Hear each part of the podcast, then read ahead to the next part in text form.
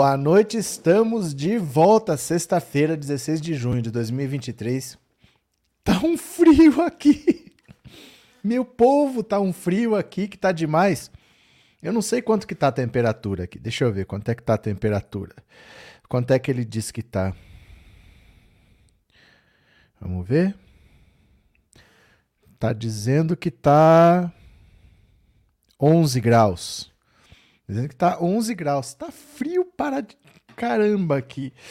Meu Deus do céu, tá muito frio. Eu desacostumei. Eu desacostumei.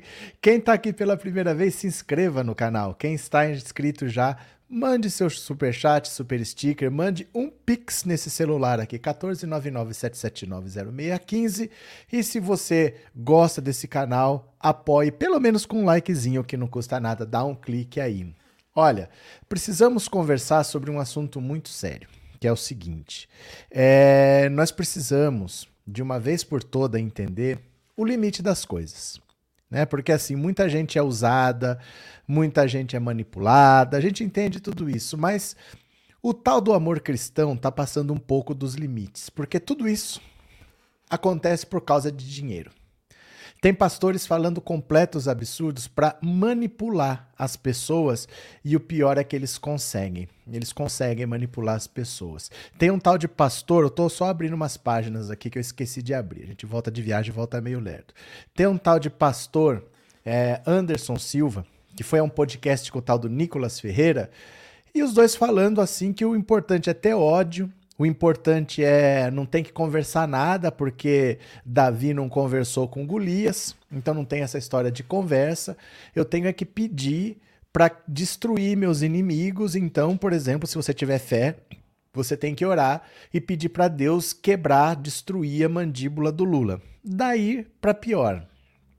E eu quero mostrar para vocês um vídeo que eu postei, vou deixar ele preparado aqui no Instagram, que eu já postei tem uns 15, 20 dias. Mas é importante que a gente veja esse vídeo, que é de uma moça que é de igreja. Ela não diz o nome dela, não sei se ela tem medo de represálias, o que, que é, mas é importante. É um vídeo que não é curto, é cinco minutinhos, mas vale a pena você ver como que eles usam a Bíblia para manipular as pessoas. Ela falando assim: a gente faz isso.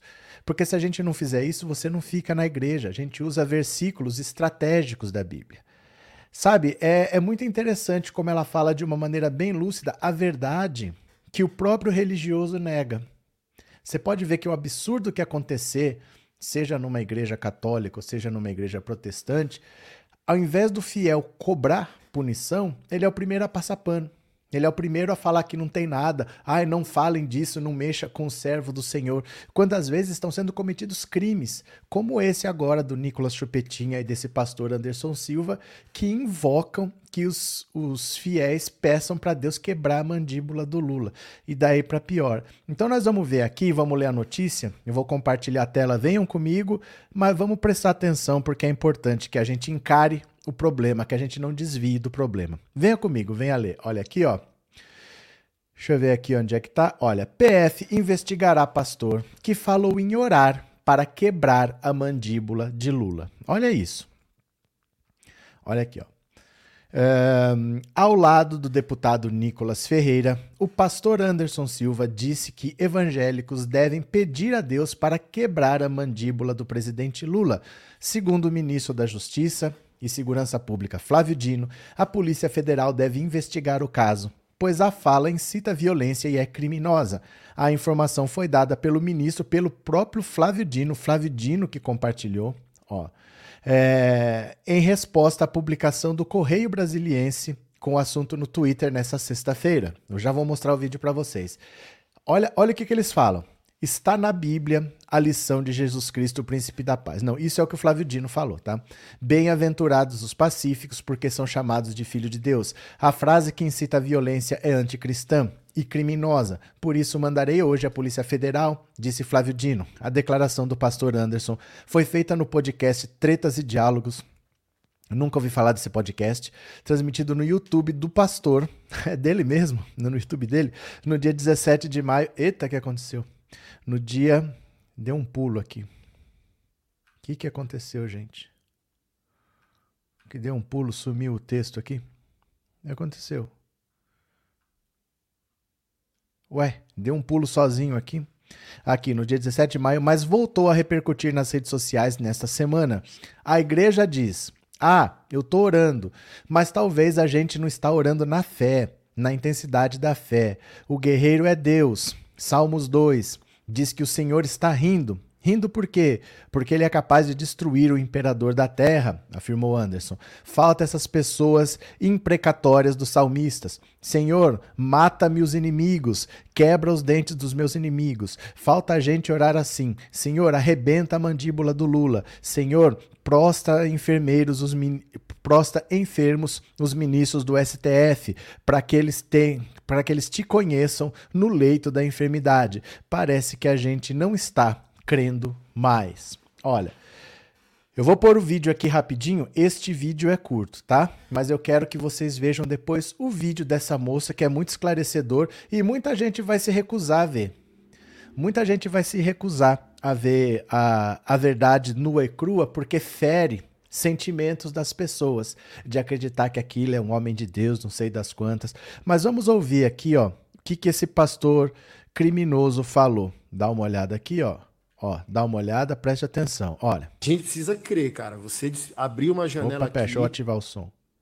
Cadê o som aqui? Sabe? E a igreja diz, ah, eu tô orando, mas...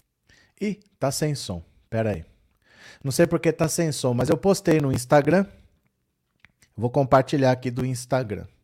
Eu postei no Instagram, a gente vai ver aqui, ó. Presta atenção. Aqui. Pronto, ó, venham para cá.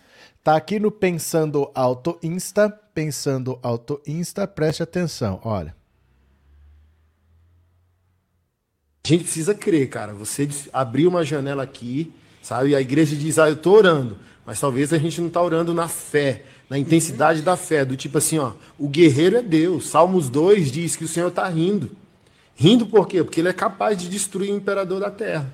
Então, assim, ó, falta essa, esses essas orações imprecatórias dos salmistas. Senhor, mata meus inimigos, quebra os dentes dos meus inimigos. Falta a gente orar assim, Senhor, arrebenta a mandíbula do Lula. Sabe? tipo, é, é, é Senhor, é, prostra enfermos ministros do STF para que eles te conheçam no leito de enfermidade. Sabe? Do tipo assim, parece que a gente não está crendo mais, cara. E a igreja tem poder apostólico. Paulo falou assim: ó, tinha um cara feiticeiro atrás deles enchendo o saco. Aí Paulo falou: fica cego, maldito, por três dias. E o cara ficou. Aí você vai vendo. Você vai vendo o tipo de cristianismo que está. O tipo de cristianismo que está sendo pregado nas igrejas, né? Olha só. É... Neuza, o que deve ter de piolho nessa barba ridícula desse pastor? Cadê? Tava saindo o som aí? Aqui não, não saiu. Não sei porquê. Eu não entendo às vezes o que acontece nesse computador, mas tudo bem. É, Neuza, boa noite, Anne Carolina. Cadê? Frio é aqui em Curitiba. O que me importa é onde eu tô. Né? Tem lugar que é mais frio sempre, mas eu tô aqui, né? Felipe, essa é uma das pragas que assola o atraso do nosso país. Guia Martins, quem declara o sujeito pastor a tal flor de lis vai casar com outro pastor? Cadê? É, essa história do Paulo está errada. Não faz diferença. Não faz diferença, porque o uso dele é criminoso. Mesmo que a história estivesse correta, não justifica você fazer um uso criminoso disso, porque o que diz que é crime é não, não é a Bíblia. O que diz que é crime é o Código Penal, é a Constituição. É isso que vai nortear os nossos atos em sociedade. Né? Você pode dizer que tal coisa é pecado ou não, segundo a Bíblia, mas o que diz que é crime não é a Bíblia. O que diz que é crime é o Código Penal, é a Constituição brasileira. Então você não pode fazer uso criminoso, mesmo que a história tivesse correta, você não pode usar isso para incitar violência, né? Cadê que mais aqui? É... Esse que se diz pastor está cego. Gente, vocês têm que parar com isso, de falar esse que se diz pastor, como se isso fosse uma exceção. Isso é a maioria. Isso que vocês precisam enxergar. Esses aproveitadores são a maioria, não é uma pessoa que se diz pastora, que não é o verdadeiro. É, é isso daí. A grande maioria é isso daí. Não é uma exceção. Os que só querem dinheiro não são exceções, são as maiorias. Vocês precisam entender isso, que essa gente não é gente de bem. A maioria, religião não é prova de caráter. As pessoas que estão numa religião, elas não são boas por causa disso. Claudinete, obrigado pelo super chat, obrigado por ser membro. Deixa eu ver aqui os que eu perdi. Marlene, obrigado pelo super sticker de coração. Mineirinho, obrigado pelo super chat, obrigado por ser membro, só para não ficar devendo, né? Lenise, obrigado por se tornar membro, valeu. Eduardo Cunha, olha, olha o nome. Eduardo Cunha, obrigado por se tornar membro, obrigado pelo apoio. Agora eu quero que vocês vejam o outro lado, para vocês verem como essas pessoas usam a fé dos outros. Ó, vejam só, eu vou estar tá aqui no Instagram, eu já postei tem uns, uns 15 dias, mas é importante que a gente veja. Tá aqui. Vocês me seguem? no Pensando Alto In, vocês me seguem nada, que eu tô, tô ligado em vocês. Dá uma olhada aqui, ó. Deixa eu pegar aqui. Deixa eu ver aqui onde é que tá. Não tem o nome dela, viu? Eu não sei o nome dela, procurei, pedi para quem soubesse colocar, não apareceu. Quem souber fala, é essa aqui, ó. Presta atenção no que ela fala, presta atenção. Eu vou me arrepender de fazer esse vídeo. Mas tem uma coisa que a igreja católica tá certa. A gente não tem crentes, a gente não tem evangélicos e a gente não tem uma igreja evangélica de verdade. O que a gente tem é uma grande bagunça. Por quê? Porque a gente tem que mentir para vocês, para vocês ficar na nossa igreja. Vocês acham que eu tô mentindo? Vocês começam a ler ali o evangelho de Mateus até Apocalipse. E aí você vai perceber que tem algumas partes tortas. Você vai dizer, por que isso daqui tá torto, não tá encaixando na nossa igreja de hoje em dia? Por quê? Porque a gente mente para vocês, a gente mente para vocês. Ah, não, não é mentira. É, não é mentira, a gente mente para vocês. Eu tô falando na cara de vocês. A gente pega versículo estratégico para fazer você acreditar que aquilo ali existe. Não existe. Você está sendo enganado mesmo. Mas por que, que a gente sabe que você é enganado? Porque a gente sabe que você não lê Bíblia. Que seu pastor sabe, líder religioso sabe. Todo mundo sabe que vocês não lê. Então, o que a gente pregar para vocês, vocês vão acreditar. E católico vai concordar, judeu vai concordar, pessoas mundanas vão concordar, muçulmano vai concordar, porque todo mundo sabe disso sobre a igreja evangélica. Para vocês verem como a gente mente descaradamente para vocês, a gente pega coisas do Gênesis até Malaquias e prega para vocês e vocês não têm a menor ideia de que vocês não fazem parte daquela aliança passada, vocês não fazem parte daquilo. Mas vocês escutam a pregação como se fizessem parte de Salomão. Aí você vai ficar rico que nem Salomão, você vai ficar rico que nem Davi. Aí faz não sei o que de Davi. Hoje nós vamos fazer a campanha da pedra de Davi. Você não faz parte daquela aliança, você não faz as, as coisas que eles faziam, as promessas que eram para eles, era para eles. As promessas que Jesus fez para o povo é para outro povo. Tem uma separação, mas como vocês não lê, fica fácil de enganar vocês. Em tempo de eleição é melhor ainda para enganar vocês. Olha agora. Porque lá em 2002 Lula era de esquerda e a gente conseguiu fazer a igreja votar na esquerda. Por quê? Porque vocês não liam. Mas em 2022, 2022 não, 2018, a gente conseguiu fazer vocês votar na direita. Olha Ou isso. seja, com a mesma Bíblia.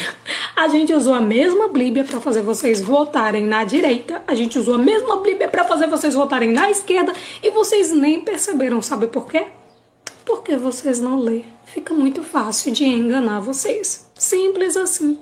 Se você não entendeu, a gente usa essa mesma palavra para fazer você votar na direita. Usa essa mesma palavra para fazer você votar na esquerda. A gente usa essa palavra para fazer você continuar na igreja do seu pastor.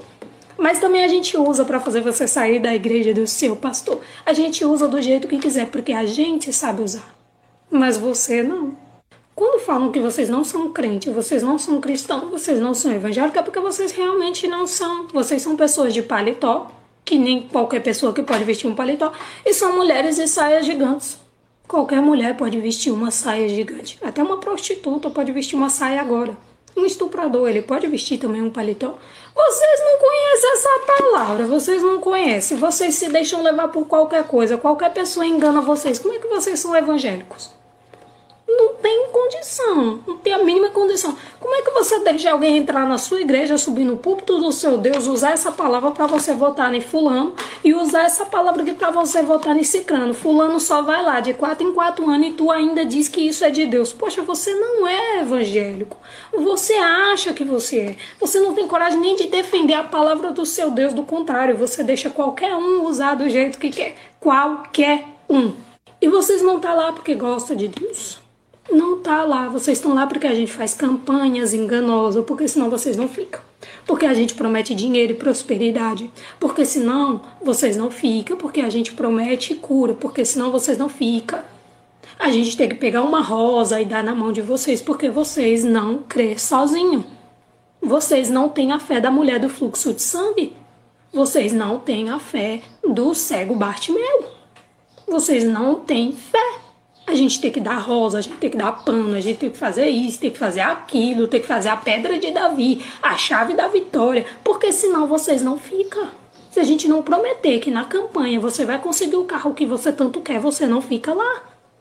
Poxa, você não é evangélico, você acha que é, você tá lá por interesse. Se tirar a campanha, se tirar o diziminho, se tirar a festividade, se tirar tudo aquilo que não existe aqui, você vai embora.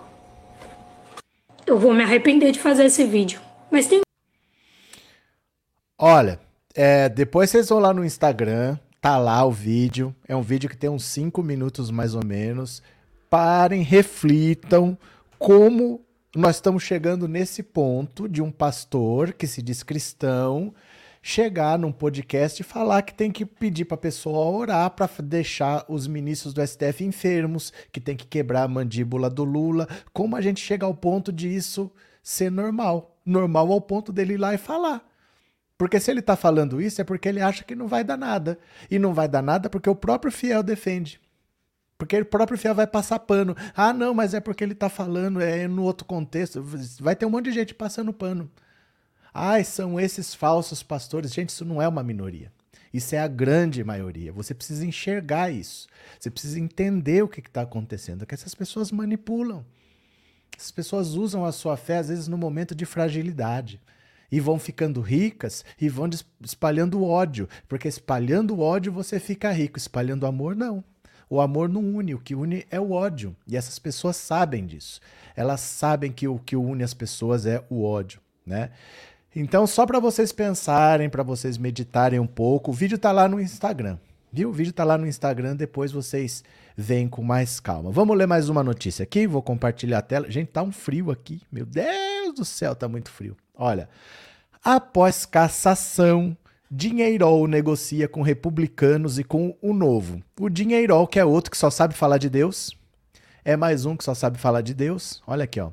Após ter o mandato de deputado federal cassado pelo TSE, Deltan Dinheirol iniciou conversas com republicanos e com o Partido Novo para possível filiação. Ele é do Podemos e está conversando com republicanos e com o Novo. E está cassado inelegível. Veja só. Segundo auxiliares, o ex-procurador teria sido procurado pelas duas siglas. No caso do Novo, a oferta envolveria salário igual ao que o deputado ganha no no como, como ele ganhava como deputado, 41 mil. E contratação de assessores. O Podemos ofereceu para ele um cargo no partido, pagando o mesmo salário do deputado. Então ele ia receber em torno de 40 mil. O novo está falando que paga os mesmos 40 mil e contrata uns assessores para ele. Isso é inelegível, hein? Já o Republicanos, a negociação envolveria a presidência do partido no Paraná, atualmente também cobiçada pelo grupo do ex-deputado Fernando Francischini. Esse Fernando Francischini aqui foi, é, foi caçado em 2021, porque ele fez uma live em 2018, quando ele foi eleito, ele fez uma live dizendo que as urnas eram fraudadas. Em 2021 ele foi caçado. Nas conversas, de acordo com aliados, Dinheirol tem dito que por hora estaria confortável no Podemos. Ele prometeu, contudo, avaliar os cenários antes de dar uma resposta definitiva. Como antecipou a coluna após a cassação, o ex-procurador também negocia com o Podemos o pagamento de um salário equivalente ao de deputado federal pelo partido. A ideia do Podemos seria que Dinheirol assumisse um projeto de formação de lideranças políticas na legenda. A sigla diz, porém, que ainda não há decisão sobre o valor do salário. Olha, o Dallagnol não pode ser candidato, ele está inelegível. Mas o que, que eles querem com ele, então, se ele não pode ser candidato? Que eles radicalizem as pessoas do partido para levar todos para a extrema-direita. Essa história de formação de lideranças é: você é um cara de extrema-direita que torceu a lei para tirar o Lula de uma eleição. Nós queremos que você ensine as pessoas do nosso partido a ser como você, a ser uma pessoa que não liga para a lei, que não liga para o direito do outro, que passe por cima de tudo que existe como correto na sociedade, radicalize essas pessoas aqui. No fundo é isso. Contratar o Dallagnol é querer formar um monte de Dallagnolzinho é querer radicalizar essas pessoas. É isso que esses partidos querem. Eles não querem ser partidos de direita, eles querem ser partidos de extrema direita, esses partidos radicais que dane-se a lei. Se tiver que dar golpe de Estado, eu faço. Se tiver que prender, eu mando prender. Se tiver que passar por cima dos direitos do outro, eu passo. É isso, né, que eles estão fazendo. Gente, tá um frio, viu? Cadê?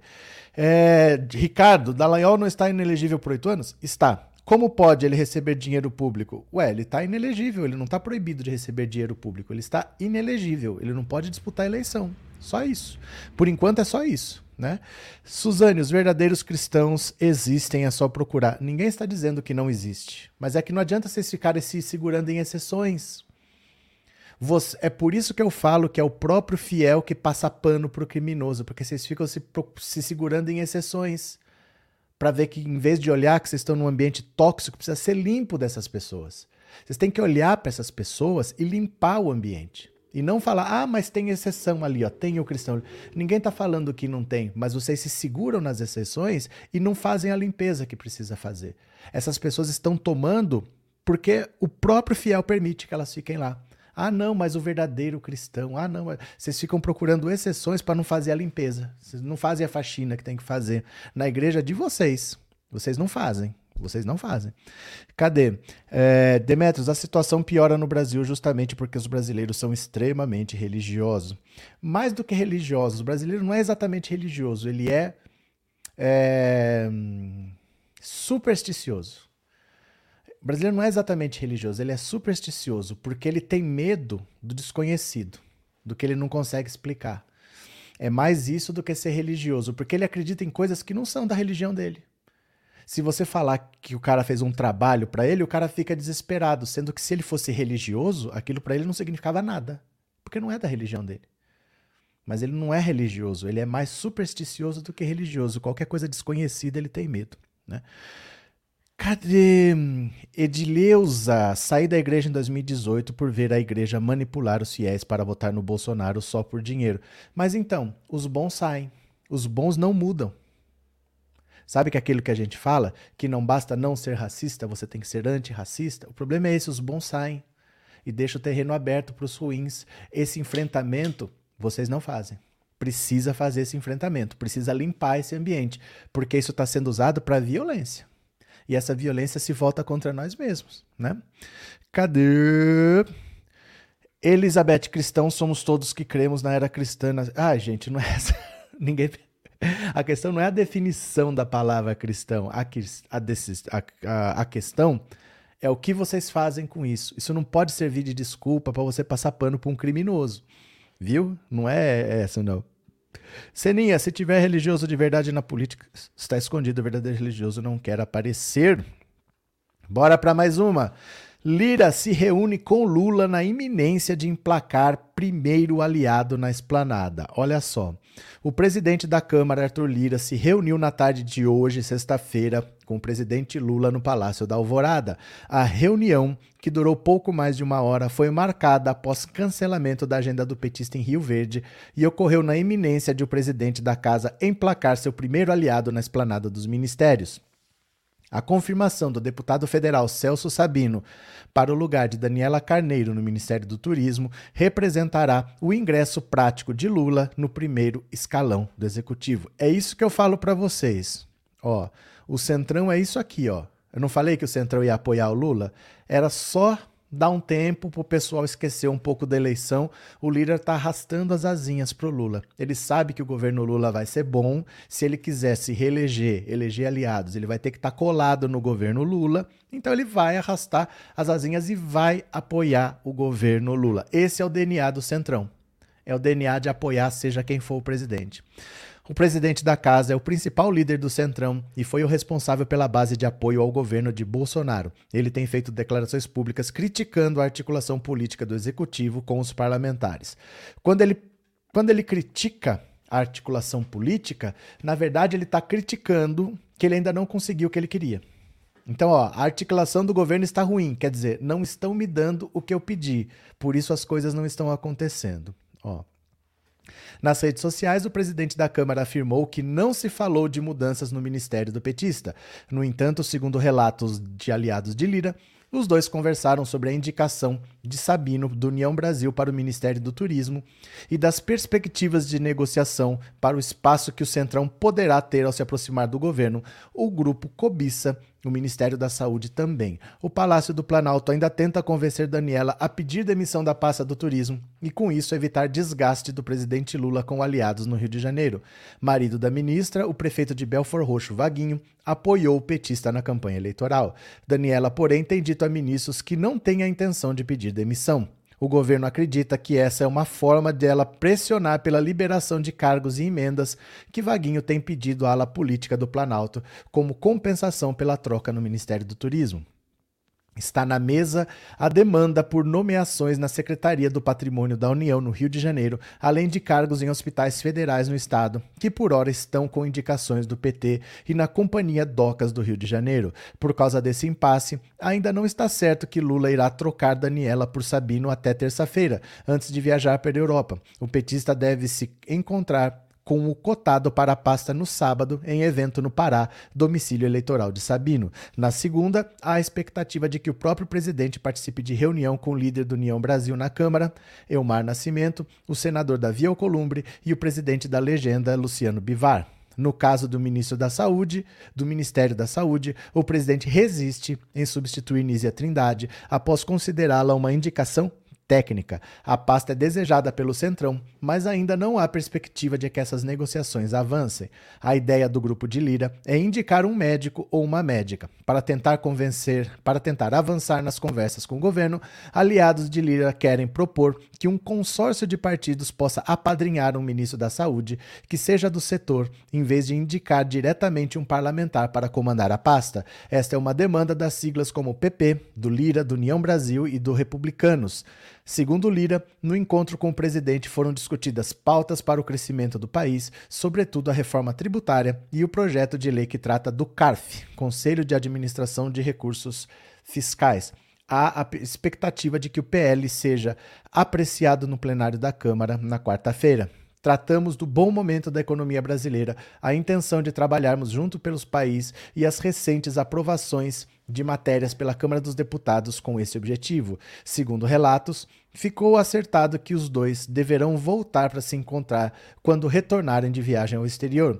Lira escreveu ainda que ouviu de Lula a intenção de reduzir o envio de MPs, um anseio do Congresso Nacional, que não quer trabalhar né, que não quer trabalhar, não quer que o Lula faça medida provisória. O rito de tramitação das MPs no Congresso se tornou motivo de disputa entre Lira e Rodrigo Pacheco. Lira e deputados defendem o modelo adotado durante a pandemia, no qual as matérias eram analisadas diretamente no plenário da Câmara e depois no Senado, sem passar por análise em comissão mista. Já Pacheco, Pacheco e senadores defendem a instalação de comissões. Essa foi a segunda reunião entre os dois políticos nesse mês o primeiro foi no último dia 5. Em entrevista à CNN Brasil, Lira afirmou que os dois trataram de uma arrumação mais, mais efetiva na base do governo na Câmara e no Senado. Olha, o Lira simplesmente quer dinheiro. O Lira simplesmente quer cargo. Ele vai apoiar o Lula sem o menor constrangimento, desde que deem lugares, lugares para ele roubar. É isso. É isso. Falando abertamente, ele quer lugares em que ele possa roubar. É isso. O Lula não vai ceder o Ministério da Saúde, porque o Ministério da Saúde talvez seja o ministério mais rico, de todos é o que tem mais dinheiro, e como é saúde, muitas vezes os gastos são feitos sem licitação, porque é uma emergência, é uma epidemia, é uma área, uma coisa emergencial. Então, muito desse gasto sai sem controle sai sem licitação. Então o Lula não quer deixar o Ministério da Saúde de jeito na mão, de jeito nenhum na mão deles. Aí por enquanto eles querem o Ministério do Turismo, o Ministério do Turismo é um problema porque era do União Brasil e essa Daniela saiu do União Brasil. Eles romperam, né? Eram vários políticos do, do Rio de Janeiro que eram do União Brasil, romperam por causa de uma treta deles lá dentro do União Brasil. Não tem nada a ver com o governo Lula, mas eles decidiram sair. E esse ministério é do União Brasil. Então o União Brasil está falando: oh, eu quero essa vaga Porque enquanto ela era do União Brasil, tudo bem, mas agora que ela saiu, ela sai, ela vai pro partido dela, mas o ministério é nosso.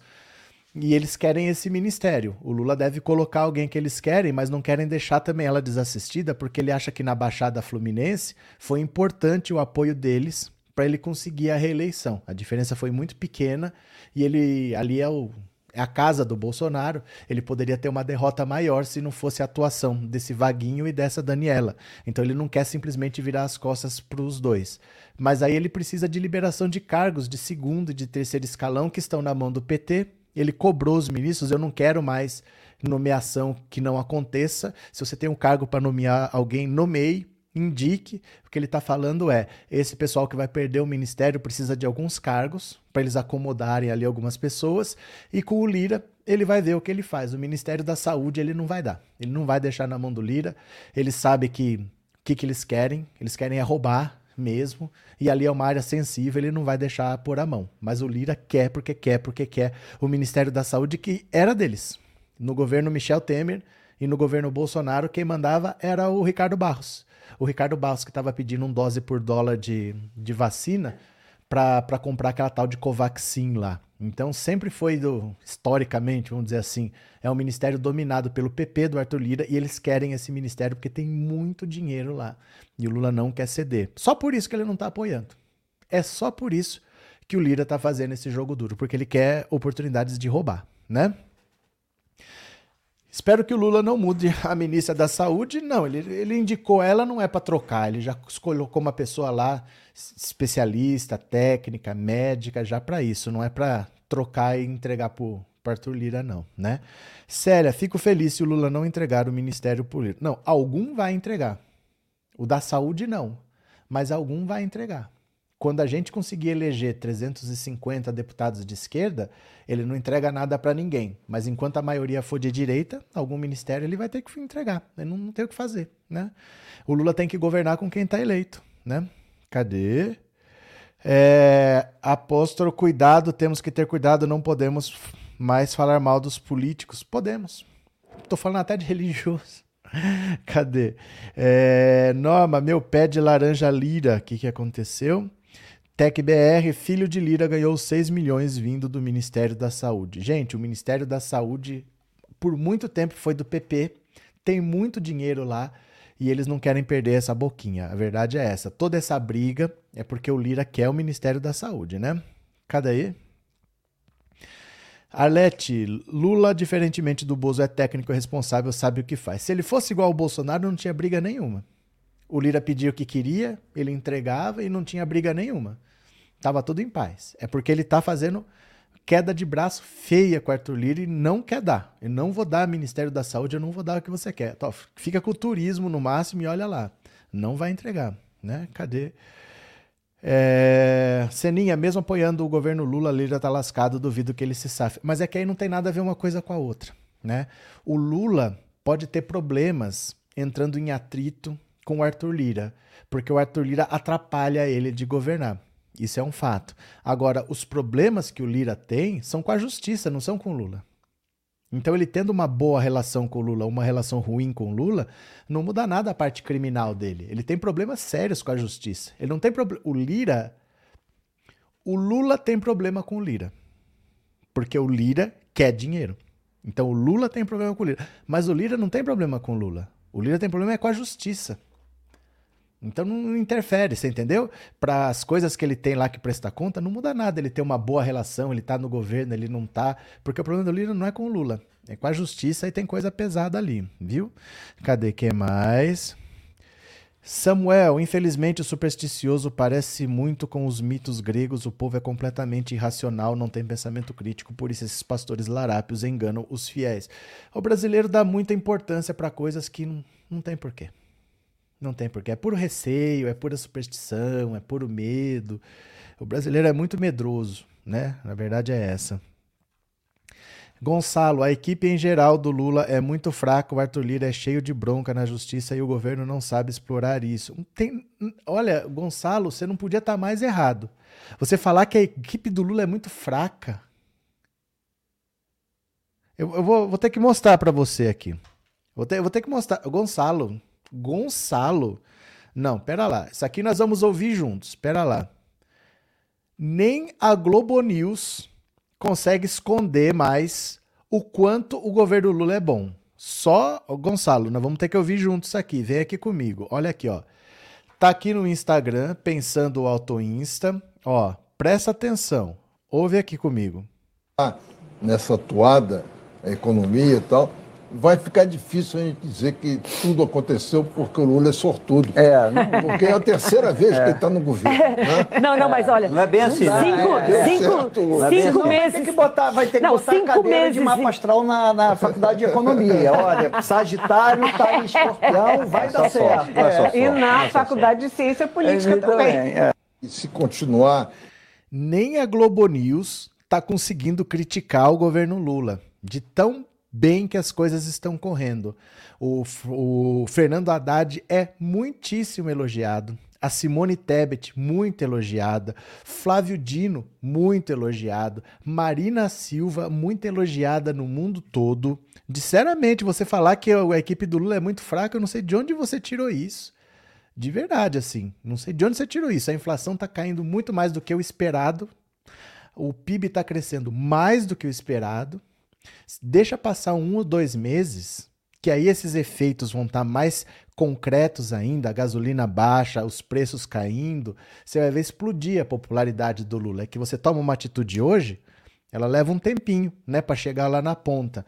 Mas a economia está muito melhor que a Globo News não está conseguindo disfarçar. A Globo News sempre tudo que dava certo é porque o Lula tinha sorte. Ah, o governo Lula teve um boom de commodities, tudo era sorte. Nem eles estão conseguindo mais falar isso. Gonçalo, Gonçalo. Obrigado, Sandra, pelo super sticker. Obrigado por ser membro, viu? Muito obrigado. Valeu. Cadê? E ainda tem quem diga que o Lula tem sorte. É porque eles falam assim, que o Lula no primeiro mandato dele teve a sorte de que aconteceu o boom das commodities. Para quem não sabe, eu vou explicar. Commodity é produto bruto, vamos dizer assim. É minério de ferro, é, vamos dizer, petróleo, é, soja, é produto que não foi beneficiado, né? Então, por exemplo, assim, o tudo, sabe essas coisas que você pode comprar em granel, que você compra em quantidade, assim? Isso daí é matéria-prima, coisa não beneficiada, chama commodities. Poderia falar matéria-prima, poderia falar produto bruto, mas fala commodity. No primeiro governo Lula, existiu o tal do boom das commodities, porque a China cresceu muito, e a China crescendo muito, precisou de muito minério de ferro, precisou de muito cimento para as construções que eles estavam fazendo, e a China precisou de muita água, porque para você construir, para você trabalhar na indústria, você usa muita água no setor industrial, mas a China não tem muita água. Ela tem uma grande parte do país que é o deserto de Gobi, que é muito seco. Então, se ela usasse essa água na indústria, faltava para fazer na, na agricultura. Se ela usasse na agricultura, faltava na indústria. Então, o que, que a China fez? Ela começou a usar água na indústria, faltou na agricultura, ela compra. Aí ela começou a comprar soja. A soja ela leva para lá para alimentar os porcos, para produzir carne para eles lá, e assim ela resolveu o problema dela.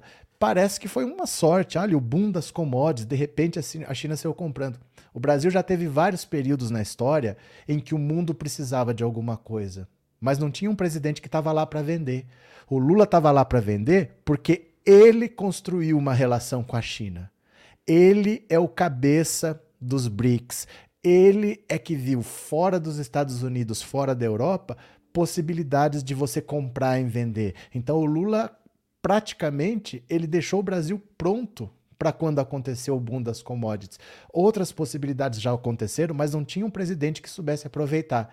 Então o Lula não é que ele deu sorte de ter o boom das commodities. Isso acontece. Uma hora os Estados Unidos cresce, outra hora a Alemanha cresce, sempre alguém cresce, mas a gente não tem um presidente que estava lá para negociar com eles. E o Lula foi. Então não é que assim, olha, aconteceu e o Lula deu sorte, mas eles sempre falaram isso. Agora nem eles conseguem falar isso. Nem a Globo News consegue colocar o sucesso do Lula na conta da sorte. Não estão conseguindo mais, né? O cara acabou de entrar. Gente, o cara acabou de entrar. Olha como estão as coisas, né? Cadê? É, Guilherme, Haddad está muito melhor do que eu imaginava na economia. O Haddad está muito bem na economia. elogiadíssimo, né? É, Didil, Ministério da Saúde sempre nas mãos do PP, por isso a saúde do Brasil sempre foi uma. Assim, eu acho que dá pra gente conversar feito adultos, né? Dá pra gente ter um raciocínio que leve para algum lugar. Só ficar falando palavrões assim, eu não sei quantos anos você tem, né? Você se chama Didilnossauro. Não sei se tem mais do que 12, 13 anos, mas assim, dá pra gente conversar em outros termos, que tal? É, Globo lê tweet, ela sabe que tá feio, os jornalistas estão andando escondidos, TecBR. Cadê que mais? É, Guilherme, Lula tem a competência. Cadê? Helena, quando os falsos pastores e pastores diziam que a luz venceria, eu cá com minha fé vai sim vencer. O nome dessa luz é Lula. Cadê que mais? Ricardo, cuidado com a cacofonia kkkk, disse o Ricardo.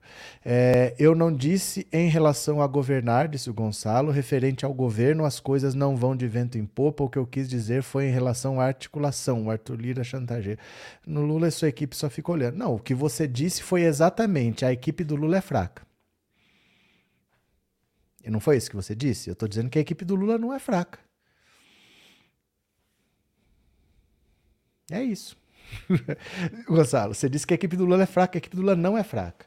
É porque às vezes você acredita no que o Lira está falando. O Lira está falando, a articulação com o governo é muito difícil. É porque você não vai ver uma entrevista do Lira falando: olha, eu tentei cinco ministérios para roubar e o governo não me deu.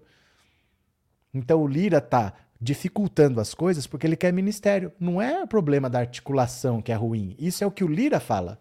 O Lira fala que a articulação é ruim. E você acredita, Gonçalo, você acredita no Arthur Lira.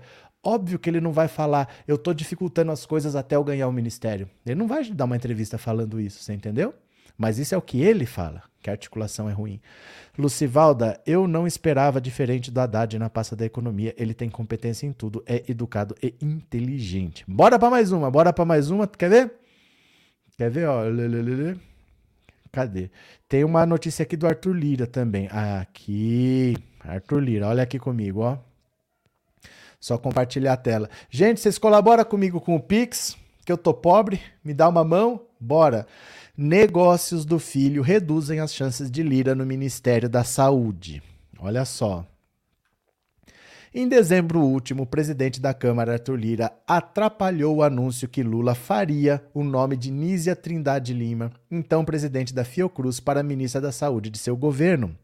Em troca do comando do ministério, Lira garantia o voto que chamou de consórcio de 150 deputados para aprovar a PEC 3222, que permitia ao governo aumentar em 145 bilhões o teto de gastos. Uma vez aprovada a PEC, Lula confirmou Nízia como ministra da Saúde e Lira ficou na dele. Há poucas semanas, vendo as dificuldades do governo para contar com uma base que sustente na Câmara, Lira voltou a cobiçar o lugar de Nízia. O orçamento do Ministério da Saúde é um dos maiores da República e Lira até teria um nome do seu partido para administrá-lo. O médico e deputado pelo Rio, Luiz Antônio Teixeira Júnior, conhecido pelo nome de Doutor Luizinho. Ocorre que um ex-assessor e aliado político de Lira, Luciano Cavalcante, foi alvo de operação da Polícia Federal sobre a venda superfaturada de kits de robótica a prefeituras de Alagoas. E um filho de Arthur Lira e uma filha de Cavalcante são sócios. Olha só, sabe aquela história da corrupção do kit de robótica? Então, o cara que está envolvido, o assessor do Lira, que está envolvido com essa história de kit de robótica, o Lira pode falar: não, não sou eu, é um assessor.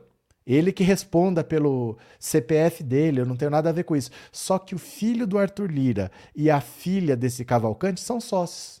Então não é uma coisa tão distante assim, né? Arthur Lira Filho, 23 anos, e Maria Cavalcante, 25, são sócios da Omnia 360, a empresa que negocia com agências de publicidade contratadas pelo governo federal a distribuição de campanhas para veículos de mídia, por exemplo, outdoors e internet. E segundo a Folha de São Paulo, as empresas de mídia que a Omnia representa receberam cerca de 6 milhões e meio em campanhas publicitárias do Ministério da Saúde. A empresa do filho do Arthur Lira e do assessor do kit de robótica recebeu 6 milhões e meio do Ministério da Saúde. Lira diz que nada tem a ver com os negócios do filho, nem com os de Cavalcante. Tá, Tá bom. Os clientes da Omnia receberam 3,09 milhões por campanhas publicitárias da saúde em 2021 e mais 3,24 milhões no ano seguinte. Os mesmos veículos ganharam 235 mil em 2023 no primeiro ano da gestão Lula.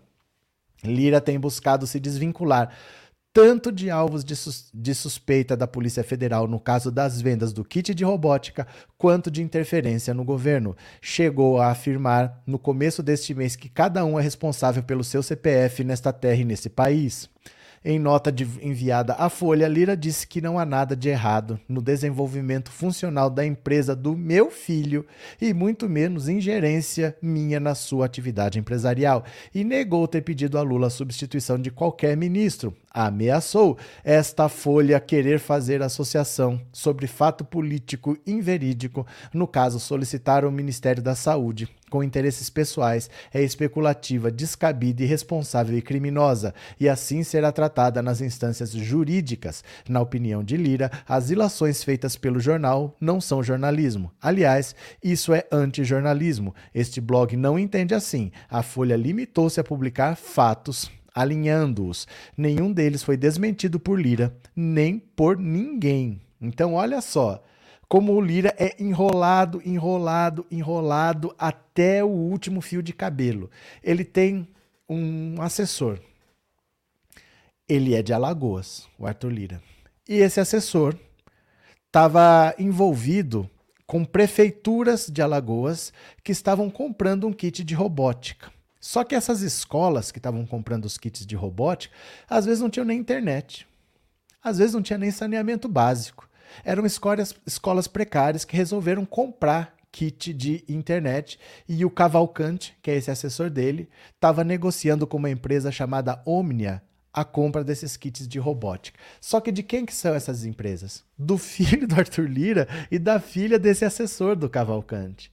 Então o Lira diz que não tem nada a ver, mas o assessor dele, na terra dele, está negociando os kits de robótica. E quem está intermediando essa compra é uma empresa do filho do Arthur Lira e da filha do Cavalcante. E ele diz que não tem nada a ver com isso. E eles vendem publicidade para o Ministério da Saúde. Então o filho dele recebeu mais de 6 milhões do Ministério da Saúde, a empresa de que ele é sócio, e eles estão envolvidos nessa corrupção do kit de robótica. Esse Lira não vale nada. Aí esse cara que não vale nada vem e fala que a articulação do governo é ruim e tem gente que acredita. Vocês entendem? Não é que a articulação do governo é ruim. Ele está reclamando que o governo não está dando o que ele quer. Então as coisas não estão fluindo do jeito que ele quer. Não é a articulação que é ruim, é o governo que não está dando o que ele quer. Dá o Ministério da Saúde para ele roubar, que ele faz tudo o que você quiser. Ele fica quietinho, ele vai elogiar o governo, vai elogiar o Lula. Quem quer ser elogiado pelo Arthur Lira? Meu Deus do céu. Eu quero mais é ser criticado pelo Arthur Lira, né? Cadê vocês aqui? Deixa eu ver o que vocês estão falando. Opa, Mimi, profetizo aqueles que usem o nome de Deus em mentira, será permitido alcançarem uma altura elevada apenas para que sua queda seja exemplar. Amém? Entendi nada. Entendi nada. Valeu, Mimi. Obrigado pelo superchat. Obrigado por ser membro do canal, viu? Muito obrigado. É, João Paulo, filho de peixe, peixinho. É. Xandão enfrentou o PCC em São Paulo como secretário de segurança. Vai enfrentar o Lira também. Mas não é o Xandão. Não é o Xandão. Ó, entenda uma coisa assim. O STF tem 11 ministros. Tem 11 ministros. Então, quando chega um, uma, um caso lá, por exemplo, é, eu vou denunciar que tem um deputado X que está roubando. Eu mando a denúncia para o STF. Um ministro é sorteado. Ele é sorteado. Aí esse ministro, ele vai ler o caso, ele pode arquivar direto, mas normalmente ele não arquiva. Ele manda para a PGR e fala, ó, investiga aí, vê o que, que vocês acham. Aí a PGR vai investigar, vai pedir para a Polícia Federal fazer algumas operações e vai fazer um relatório para o ministro. Fala, ó, sabe aquela denúncia? Nós achamos isso, isso, isso. Tem indício de crime. Instaura o um inquérito aí para investigar. Ou então ela fala, ó, não tem nada, isso aqui esquece. Então esse ministro, ele é sorteado. O Alexandre de Moraes, ele fica com várias coisas importantes porque o Toffoli abriu aquele inquérito das fake news e colocou na mão dele era para ser sorteado. Mas ele falou: não, fica com você. Porque nós estamos sendo vítima de fake news, nós estamos sendo atacados. Então nós vamos fazer esse inquérito e eu vou deixar com você porque você tem experiência. Quando você já tem um tema, os outros vêm para cá automaticamente porque você já está inteirado daquilo. Entendeu? Então o Faquin, por exemplo, que era o relator da Lava Jato, tudo referente à Lava Jato ia para ele. Então não é que o Xandão toma a frente, o Xandão vai atrás de tudo, não é isso. É que como ele ficou com esse inquérito, tudo que tinha a ver com as fake news, não sei o que, foram para lá. Do mesmo jeito que tudo que tinha a ver com a Lava Jato ia parar na mão do Faquin. Você entendeu? Mas isso é coisa do STF. Não é uma, o Xandão, ele não é um xerife. Ele não é um xerife, não é ele que sai caçando ninguém, não. O inquérito é que vai para ele, porque ele já tá com alguma coisa daquele mesmo tema. Você entendeu, Clemildes? Continuemos. Felipe, esse Lira já está na marca do pênalti da justiça. Chutar ele pro gol jogando ele direto na jaula junto com os envolvidos no golpe do 8 de janeiro. Ele deveria ser trancafiado logo. Tá certo. José da Graça, professor, essa coisa chamada Durval. Não, é Doval. Doval. Ah, é Marcos Doval, né? É, não tá nem aí na semana que vem. Ele vai estar tá na CPMI xingando todo mundo. Os bolsonaristas nunca têm medo da justiça. Marcos Duval. Do espaço Val. Do Val. É que assim, ele vai ser tirado dessa CPMI, ele vai ser julgado, ele vai ser condenado, porém, ele foi eleito, meu caro. Não adianta a gente fazer de conta que ele não foi eleito, ele tem um mandato. E se fosse eu cometendo um crime, é uma coisa, mas quando você tem um mandato, você tem algumas prerrogativas. Se o povo decidiu votar nele, o que, que a gente vai fazer? Ele tem o um mandato, né? Ele tem algumas prerrogativas que a gente não tem, infelizmente. Cadê? Demetrios, quantos ministérios o Lira tinha durante o governo Bolsonaro? Ah, não, dá para você fazer essa conta. Não dá para você fazer essa conta porque são coisas completamente diferentes. Sabe por quê? Porque ele tinha um orçamento secreto. O Bolsonaro não precisava dar ministério para ninguém porque ele tinha um orçamento secreto. Pensa assim: você tem um ministério. Imagina assim, ó, vou te dar um exemplo. Dois ministérios que têm orçamento grande: Ministério da Saúde e Ministério da Educação. Se tem muito dinheiro, sempre tem algum jeito de eu roubar alguma coisinha. Pensa nisso. Tem dinheiro, dá para eu roubar alguma coisinha. Se eu for ministro da Educação ou se eu for ministro da Saúde, dá para eu fazer um rolo conseguir roubar uma parte, propina, propina, propina, sobe um negocinho para mim. O orçamento secreto era dinheiro direto na mão. Eu não precisava nem ter um ministério, eu não precisava nem trabalhar, eu não precisava nem achar um esquema. Era um dinheiro que já vinha direitinho lá para eles. Então era melhor do que ter um ministério. O Bolsonaro tinha 23 ministérios, o Lula tem 37. Por que ele tinha pouco ministério? Para gastar pouco? Não, as pessoas eram as mesmas ele só colocava cinco ministérios no Ministério da Economia, porque ele não precisava acomodar ninguém, ele não precisava acomodar partidos, ele tinha um orçamento secreto. Então é diferente, assim, o Lula ele precisa trazer apoio para colocar gente do governo, ele precisa de vários ministérios. O Bolsonaro não precisava nada disso porque ele tinha um orçamento secreto. Então não, não, essa comparação não, não tem paralelo, você entendeu? Com o orçamento secreto a situação é diferente, porque aí é só soltar dinheiro. Ele soltava lá e os votos vinham, né? Cadê Célia Regina? Será que nos livraremos do Lira e do Aras? Esses dois são um atraso. Do Aras, sim, já é junho. Agosto, setembro acaba o mandato dele. Né? Julho, agosto, setembro. Acaba o mandato dele, o Lula indica outro PGR. Desse daí acabou. Agora o Arthur Lira tem mandato, ele acabou de ser reeleito, né? Então ele tem dois anos ainda como presidente da Câmara. Esse e o próximo. Vamos ver. Patrícia, eu confesso que votei no Duval, mas foi para não eleger o Magno Mar. Fazer o quê, né? Às vezes é a escolha de Sofia, né? Cadê? Manuel, não acredito em acordos para anistia de golpistas, pois os mesmos atacam as autoridades. É que assim, gente, não existe esse assunto, viu? Não existe esse assunto de anistia. Não se fala de anistia. Não existe acordo para anistia. Não existe nada disso, viu? Cadê?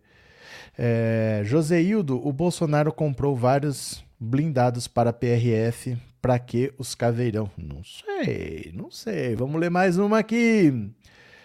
Defesa de Mauro Cid pede pro STF para ele não ir para CPI. Ah, o Mauro Cid não quer ir para CPI. Eu também não quero. Aí sabe o que, que eu faço? Eu não cometo crime. Eu não quero ser investigado por uma CPI. O que, que eu faço? Eu não cometo crime. Agora o cara conspira com um golpe de Estado, invade o sistema do SUS para falsificar cartão de vacinação, tenta retirar a joia que entrou ilegalmente no Brasil. Ele não quer ir para CPI, gente. Mas o que, que eu faço com esse tampinha aqui? A defesa do tenente-coronel Mauro Cid eh, solicitou ao STF que ele não seja obrigado a comparecer à CPI do 8 de janeiro para evitar que seja alvo de atos ilegais e constrangedores. Judiação. Os advogados pedem ainda que, caso opte por comparecer, possa permanecer em silêncio. Na terça-feira, os membros da CPI aprovaram a convocação de Cid, mas uma data para o depoimento ainda não foi definida. A comissão convocou Cid como testemunha, o que o obrigaria a comparecer. Sua defesa, no entanto, contesta essa classificação e afirma que ele está sendo tratado como investigado. Os advogados solicitam que, caso Cid decida comparecer, caso ele decida não é caso ele seja convocado, caso ele decida comparecer, seja garantido a ele o direito ao silêncio, o direito de não ser submetido ao compromisso de dizer a verdade. ele quer ir sem ter que falar a verdade, gente. Direito de não sofrer constrangimentos físicos, morais ou psicológicos. Ah, vão dar uns tapas na, na cabeça dele só. Direito à assistência de seus advogados durante o depoimento. Quer dizer, o advogado vai ficar ditando o que ele tem que falar. O pedido foi protocolado na noite de quinta-feira no STF na forma de um habeas corpus e foi distribuído para a ministra Carmen Lúcia. Ó, distribuir quer dizer sortear. Quando foi distribuído para a ministra, quer dizer que foi sorteado. É isso que eu estava falando agora há pouco. Os advogados haviam solicitado que a ação fosse sorteada entre os ministros e que seja enviada automaticamente para Alexandre de Moraes relação de uma investigação contra ele. Opa! Na quinta-feira, Moraes atendeu a um pedido da CPI dos atos antidemocráticos na Câmara Legislativa do Distrito Federal e autorizou que Cid e outras seis pessoas que estavam presas sejam liberados para depor na comissão. O ministro afirmou, no entanto, que deve ser garantido a todos o direito ao silêncio. Porque isso aqui é direito de todo mundo, né? Ninguém é obrigado a falar. Você pode permanecer em silêncio, você não é obrigado a gerar uma prova contra si mesmo. Então isso daí não tem o que dizer, isso é direito de qualquer pessoa. Mas você achar que, ah, não, mas eu não quero ir. Ah, não quer ir? Não conspira, não invade o sistema do SUS, não tenta roubar a joia lá da Receita Federal, que você não vai para CPI nenhuma. O que, o que ódio que dá dessa gente, viu? Cadê? É, Renato, Lira está fraco, mas não significa que ele não vá tentar atrapalhar o governo. Mas, gente, deixa eu explicar uma coisa para vocês. Um governo tem sempre assim a situação, que é quem apoia o governo, e tem a oposição. Vocês querem um governo sem oposição? Oposição vai ter. A oposição vai ter, isso aí é normal. No governar, é, você sabe que vai ter oposição. Ter oposição não é problema, oposição sempre tem. O problema é um cara que sabota o seu governo para ganhar cargo. Isso aí não é fazer oposição. Não é porque você tem um pensamento diferente, é simplesmente porque você quer roubar. E aí o outro não te deixa roubar, você vai lá e sabota o governo dele. Quer dizer, eu ameaço jogar o país numa recessão porque não me deixou de ficar rico, né? Cadê? É, para quem para não querer eleger o diabo, elegeu-se coisa ruim. Gamaliel, cadê que mais? Seninha, é melhor Lula ter Lira na mão do que uma mala pior entrar no lugar e a esquerda não tem força para eleger o presidente. Ah, a esquerda não tem força para nada. A esquerda é 20% da Câmara. Com 20, a esquerda não tem força para trocar o papel higiênico do banheiro da Câmara, viu? Cadê Pedro? Boa noite, colegas. Bom sono para todos. Carlos Alberto, gente, esses bolsonaristas dirigem pelas ruas, esse povo estão louco. Eles dirigem pelas ruas, viu? Cadê? Ó, deixa eu pegar aqui. Eu vou agradecer a quem colaborou no Pix. Deixa eu ver quem mandou Pix aqui. Vou agradecer. Pera lá.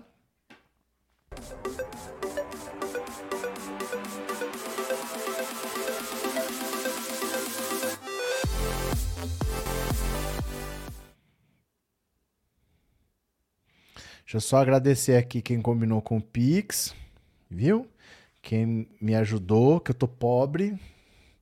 Tô que nem o pastor Valdemiro, eu preciso de mil pessoas para me doar cem reais cada uma. É esse Valdomiro, viu? Cadê?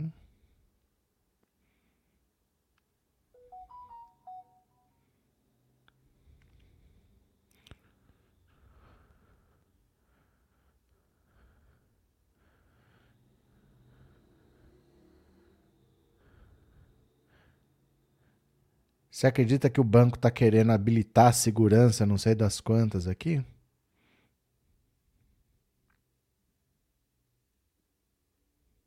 Pronto. Consegui entrar. Que coisa, o banco agora ah, habilitou segurança, não sei das quantas. Pronto, deixa eu agradecer aqui. Ó, eu vou agradecer a Iracira, muito obrigado. Conceição, Bruno, Renato Vicente, Maria Conceição, Cristina Saraiva, Maria Auxiliadora, Vanderlei José, Luiz Carlos, Cátia Aparecida, Maria Cristina, Reginaldo, Nelson Caetano. Muito obrigado a todo mundo que colaborou. Agora eu estou de volta. Voltamos com a nossa programação normal. Estou de volta aqui em casa com o equipamento que a gente sempre usa, com som que preste, tá bom? Mas é assim mesmo, né? A gente tem que visitar para ver a filha. Amanhã eu tô de volta, deve ter vídeo durante o dia, deve ter live à noite normalmente. Agradeço a todo mundo que participou. Obrigado por tudo. Um beijo grande, meu povo. E eu já fui. Valeu, beijo, tchau, obrigado. Tchau, tchau, tchau, tchau, tchau, tchau, tchau.